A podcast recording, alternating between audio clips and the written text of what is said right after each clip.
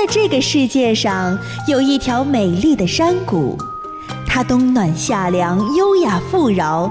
尤其是在每年的五六月间，盛开着无数或红或白的花朵，微风拂过，空气里弥漫着沁人的芳香。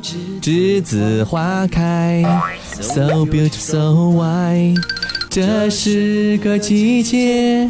我们这位先生，不知为何突然唱起了歌呢？咦？难道你前面啰里吧嗦讲了一大堆的，不是美丽可人、味道香的栀子花吗？栀子花有什么好看的？美丽可人，这真是个不懂欣赏美的人。不好意思，我指的不是他，而是他。玫瑰，玫瑰最娇美，玫瑰，玫瑰最艳丽。长夏开在枝头上，玫瑰玫瑰，哎，我爱你，哦耶！不就是玫瑰花吗？你居然说了这么半天，真是太有意思了。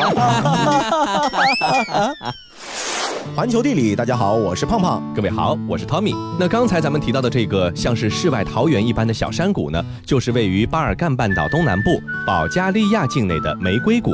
传说啊，到这个地方求婚呢，成功率可以高达百分之九十九。那就算你不幸成为那个百分之一呢，啊，至少你可以拉回一车玫瑰，这简直就是，哎，走过路过不要错过了，去一趟你买不了吃亏啊，走一遭你买不了上当啊。来瞧一瞧，看一看，来瞧一瞧，看一看，保加利亚玫瑰谷绝对是物超所值了。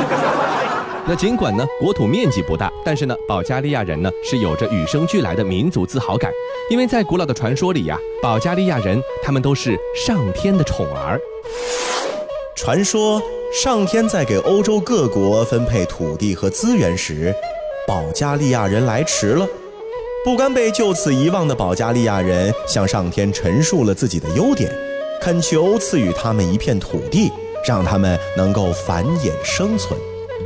听毕陈述，上天大发慈悲，将自己的后花园赐给了保加利亚人。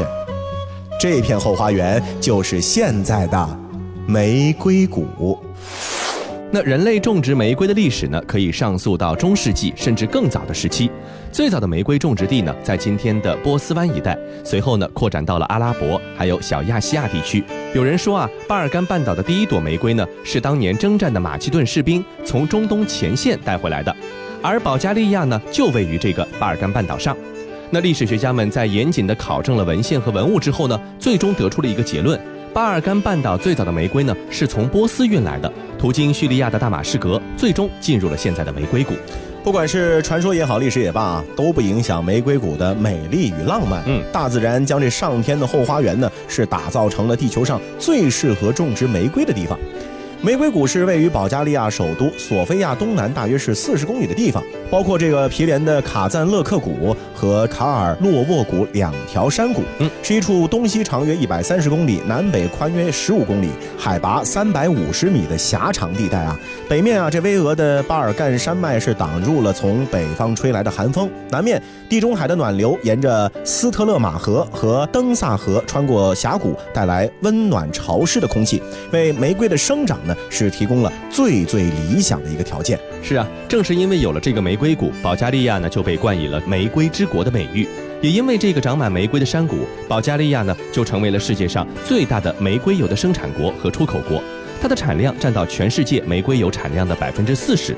经过数百年的精心种植和培育，这个玫瑰谷生长出了世界上最有价值的玫瑰花。从这种花中提取出来的玫瑰油呢，更是被称作液体黄金。这每公斤的卖价超过了四千欧元。说到这个玫瑰谷，就要说一说这样的一座玫瑰之城，名字叫做卡赞勒克，它是玫瑰谷中最著名的城市了。那在种植玫瑰以前啊，卡赞勒克呢曾经是巴尔干半岛色雷斯文化的一个中心啊，非常的久远了。嗯，古代欧洲的手工业中心和陆上交通枢纽呢，也是卡赞勒克所扮演的一种角色。中世纪的时候呢，它还是著名的军事要塞。在进行大规模的玫瑰种植之后呢，卡赞勒克在17世纪发展成为了世世界上最大的玫瑰油制造中心。每年的五月和六月啊，是卡赞勒克最热闹的时候。为了庆祝玫瑰的丰收啊，每年六月的第一个星期天，卡赞勒克人都会举行盛大的庆典——卡赞勒克玫瑰节。嗯。节日期间的卡赞勒克就成了名副其实的玫瑰花的海洋，整座城市啊都是包围在了玫瑰花的世界里面。是的，在这样的一个环节中呢，玫瑰女王的加冕仪式呢，就是参与者最感兴趣的环节了。玫瑰女王啊，在卡赞勒克十六到十八岁之间的少女中呢评选产生。在玫瑰节正式开幕的前夜，金色的马车载着上一年的玫瑰女王呢，缓缓进入卡赞勒克的中心广场，亲手把王冠授予新任的女王。在众人的欢呼和簇拥下，身穿玫瑰色长裙的新任女王就接受了这个加冕，以主角的身份呢出席玫瑰节的每一项庆典活动。而在玫瑰节当天啊，这庆典活动呢是从清晨的玫瑰花采摘就开始了。嗯。当太阳还没有升起的时候，穿着鲜艳民族服装的市民呢，就会聚集成群，载歌载舞，簇拥着刚刚加冕的这玫瑰女王去到花田里面，一边兴高采烈的采花，一边放声歌唱。那么这采摘工作呢，其实还有讲究，必须在日出之前结束。为什么呢？因为在清晨五点到七点之间这段时间采摘呢，带有露珠的玫瑰花是萃取精油的最佳原料。嗯，当露珠消失了，玫瑰的精油就会大打折扣。是的。这个采摘工作结束之后呢，庆祝丰收的狂欢就拉开了帷幕。姑娘们呢，将穿成串的这个玫瑰花瓣挂到客人的脖子上，还会将玫瑰花瓣抛洒到空中，或者呢，把稀释过的玫瑰水喷洒到游客的身上，来表达节日的喜悦。那端庄美丽的玫瑰女王呢，也是适时的会出现在庆典之上，向人们献上最美丽的节日祝福。当然，如果你以为保加利亚只有玫瑰，那就大错特错了。嗯，接着咱们再来介绍玫瑰谷周边的另一座城市，叫做加布罗沃。嗯，它呢是位于巴尔干山脉的北坡，杨特拉河上游的一个河谷。和卡赞勒克一样的地方呢，是这里的每一户人家的花园里面都有玫瑰花。但是不同的是，这座城市更出名的是它的幽默。说实话，婚礼当天啊，我对新娘十分满意。那天是她最美的一天。但是当司仪问新郎你是否愿意娶新娘为妻的时候，我犹豫再三，还是保持了沉默。毕竟。我只是个伴郎。今天上班又迟到了，老板火冒三丈，把我叫到他办公室里，劈头盖脸的问我：“这回你又怎么解释啊？”我耸了耸肩，回答道：“啊，我睡过头了。”谁知老板依旧不依不饶：“你倒是说句我从来没听过的话呀！”我当即说：“你今天真帅。”你有没有觉得我特别幽默？你有没有觉得我特别搞笑？想知道其中的奥秘吗？就不告诉你，就不告诉你，就不告诉你，齁死你！就是这样，耶。这个幽默和讽刺呢，是加布罗沃最大的城市特色。这座城市的市民呢，是极富幽默感的，善于编笑话、讽刺别人或者嘲弄自己，因此呢，也赢得了“欧洲笑都”这样的一个美称。在保加利亚家喻户晓的一个笑话呢，其实也就来自于这个加布罗沃。在一个滴水成冰的冬天，加布罗沃城的猫都被剪掉了尾巴。原来自作聪明的加布罗沃人觉得，只要剪掉猫的尾巴，就可以缩短猫进出房门时开门的时间，以保持室内的暖气。这样的一个笑话一出啊，其他保加利亚的城市呢，都把这样的一个笑话呢，当做嘲讽加布罗沃人的一个笑料了。但是加布罗沃人呢，一点都不觉得很难堪，他们甚至自豪地把城徽设计成一只被剪掉尾巴的猫的样子，并且打出了这样一条标语：为节约能源，请剪断猫的尾巴。不知道那里的猫到底什么样子？呃，应该就是短尾猫哈。啊，其实不管怎么说，这加布罗沃人所有的幽默啊，还有一个出处的啊，或者说有一个关联，哎，就是这些幽默呢，几乎都和节俭甚至是吝啬有关系。嗯。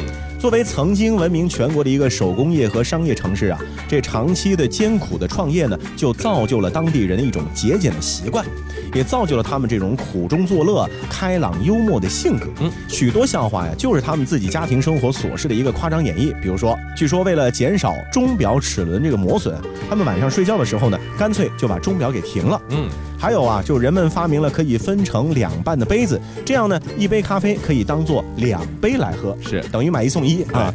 还有在扇子流行的季节啊，为了不磨损扇子，他们不会用扇子来扇风，而是对着扇子摇晃自己的身体 啊。包括他们把当地人必须要庆祝的这个出生婴儿命名日呢，定在了二月二十九号。为什么呢？因为这个日子每四年才有一次，而且所有人的命名日都在同一天，就可以避免过多的应酬活动了。哎，挺有意思的，嗯，特别逗哈。这加布罗沃还有一座幽默博物馆，大概呢是世界上绝无仅有的一座因笑而生的博物馆了。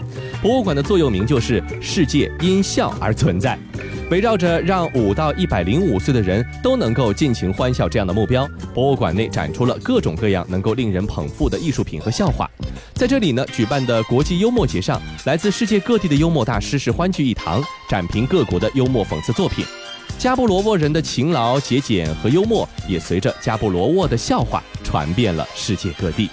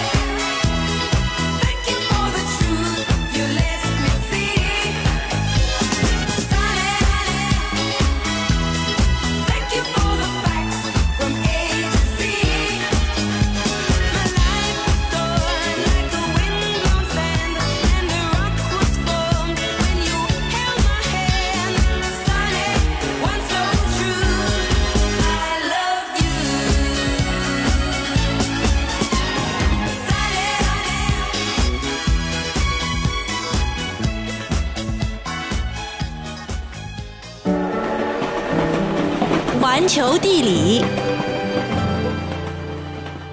欢迎继续回到环球地理。大家好，我是胖胖。各位好，我是 Tommy。如果说你觉得加布罗沃太过的幽默，有点不太适应的话呢，接着咱们去一个严肃的地方，或者说内敛的地方。是。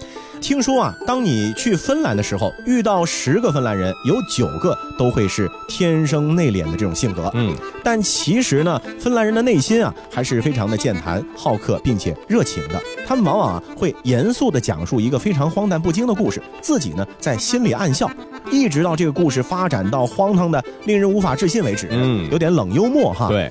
那俗话说得好，一方水土养一方人啊。芬兰这国家呢，就好像是芬兰人那种性格一样，只有你去细细品味，才能体会它的万千滋味。嗯，就是这样啊。在芬兰啊，夏冬各有各的滋味。这个越野滑雪、远足、钓鱼和采摘野生云梅，一瓢清新自然的风光，一把芬兰的桑拿浴，还有一条羹的传统文化，外加上几盆野味儿，这可能就是我们每一个初到芬兰人对芬兰的一个直观的印象了。在芬兰啊，每一个季节都有它应有的样子，这兜兜转转是找不出任何一个拒绝它的理由。嗯。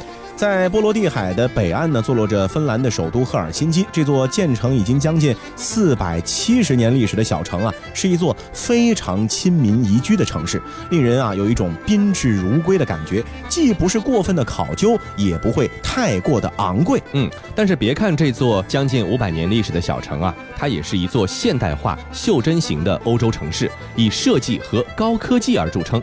它的地理位置呢是毗邻大海的，位于东西方之间，因此也形成了它既富有吸引力又独树一帜的风格特点。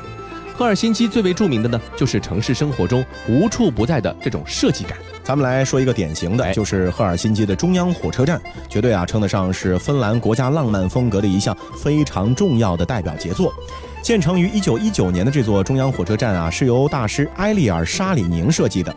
火车站的外表面呢，主要是由芬兰花岗岩铺设，它最为显著的特征就是钟楼和两对抱着球灯的雕像。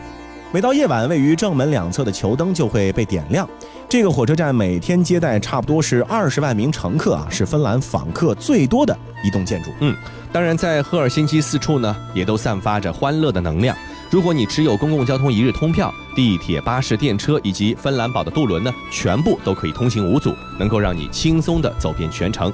渡轮呢，就可以载你前往近海三百三十多座岛屿中的一些小岛游览，像罗纳岛、避雷岛，或是联合国教科文组织世界文化遗产芬兰堡等等，这些地方都是绝对不容错过的。那另外啊，因为赫尔辛基是身处大海的怀抱当中啊，沿城市海岸线做慵懒的午后漫步、自行车骑行或者跑步，顺道观光市内著名的景点呢，也是一个非常重要的体验。是，当然了，呃，一听到步行，很多人会觉得说，哎，会不会很累，走的路很远啊？是啊，其实也不是，从芬兰的这赫尔辛基城市中心城区的这头走到那头，步行呢，其实四十分钟就能到了。哦，就和咱们一个区的大小可能差不多哈。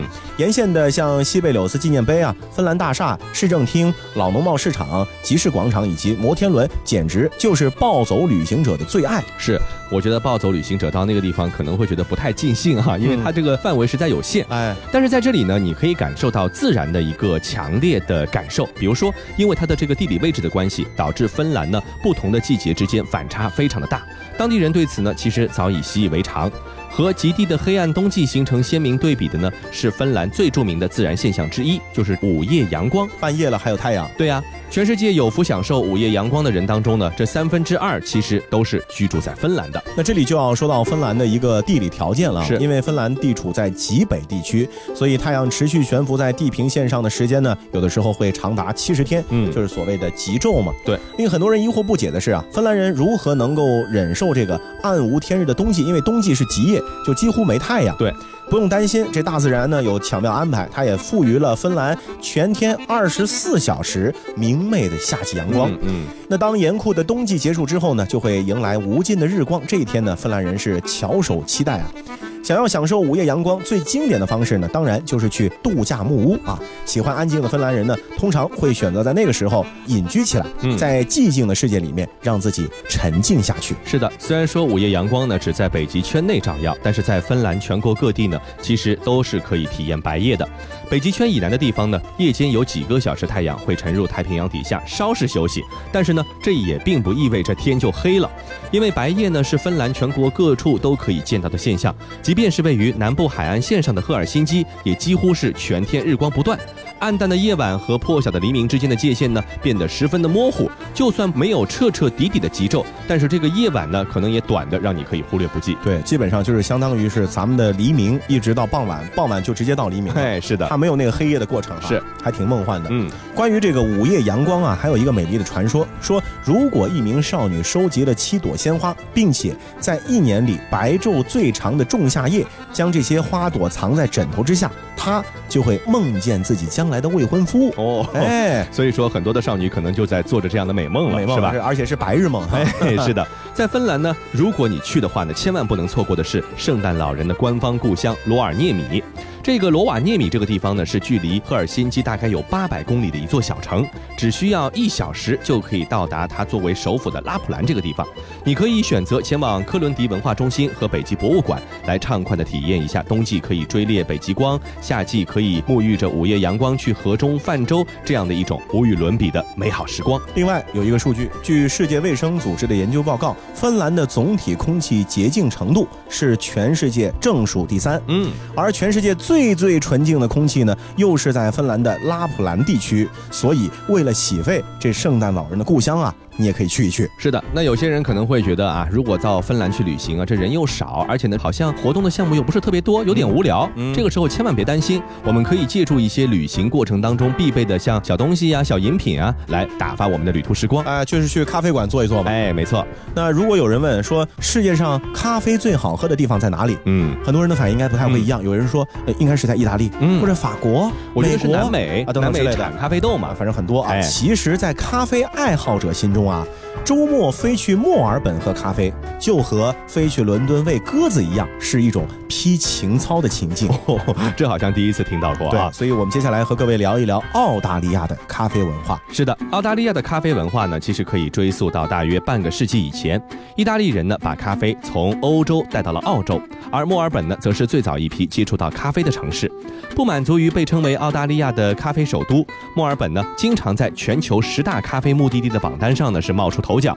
换句话说，这个地方本来不产咖啡，但是这个地方的咖啡文化却是世界顶尖的。是的，那经过了半个世纪的演化呀，澳大利亚现在逐渐变成了世界上最爱喝咖啡的国家之一。嗯，与众不同的是啊，它的咖啡文化并不局限在大城市或者是时髦的海滨度假天堂，而是深深的植根在了星罗棋布的乡镇，尤其是墨尔本大街小巷，各种各样温馨、轻松、浪漫的咖啡馆可以说是鳞次栉比。嗯，那不管是朋友聚会、情侣约会，还是谈公务，都可以选择在咖啡馆进行。坐下来，或者手里呢端一杯咖啡，就能够开始啊这个愉快的聊起来。有一些人啊在墨尔本生活了很长的时间，比如说有一位朋友他就说啊，墨尔本人的一天呢就是从一杯咖啡开始的。嗯，甚至咖啡在墨尔本呢已经不再仅仅是一种饮料，而是一个联络人和人之间感情的一种交流工具。那么中国人见面的时候，有的时候打招呼经常会说，哎，您吃了吗？而墨尔本人呢，可能就会问，哎，一起喝杯咖啡吧。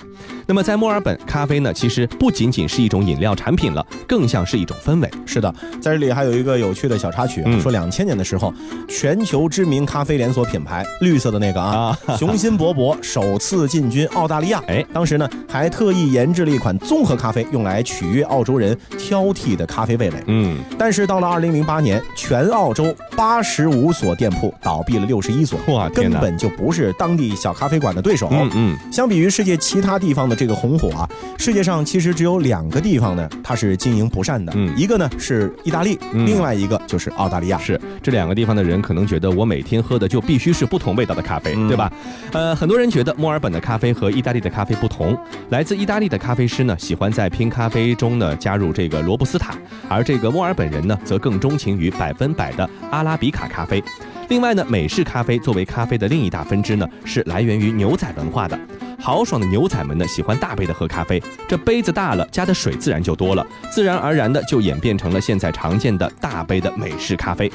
澳大利亚的咖啡文化呢，确实是以意式咖啡为基础，但是随着本土澳式文化的汇入，逐渐已经形成了一种独特的风味了。所以说是各有各千秋啊。对，那要说到澳洲咖啡呢，首先就需要提一提这个 Flat White。嗯，呃，这个号称是最能够体现澳洲个性的一款咖啡。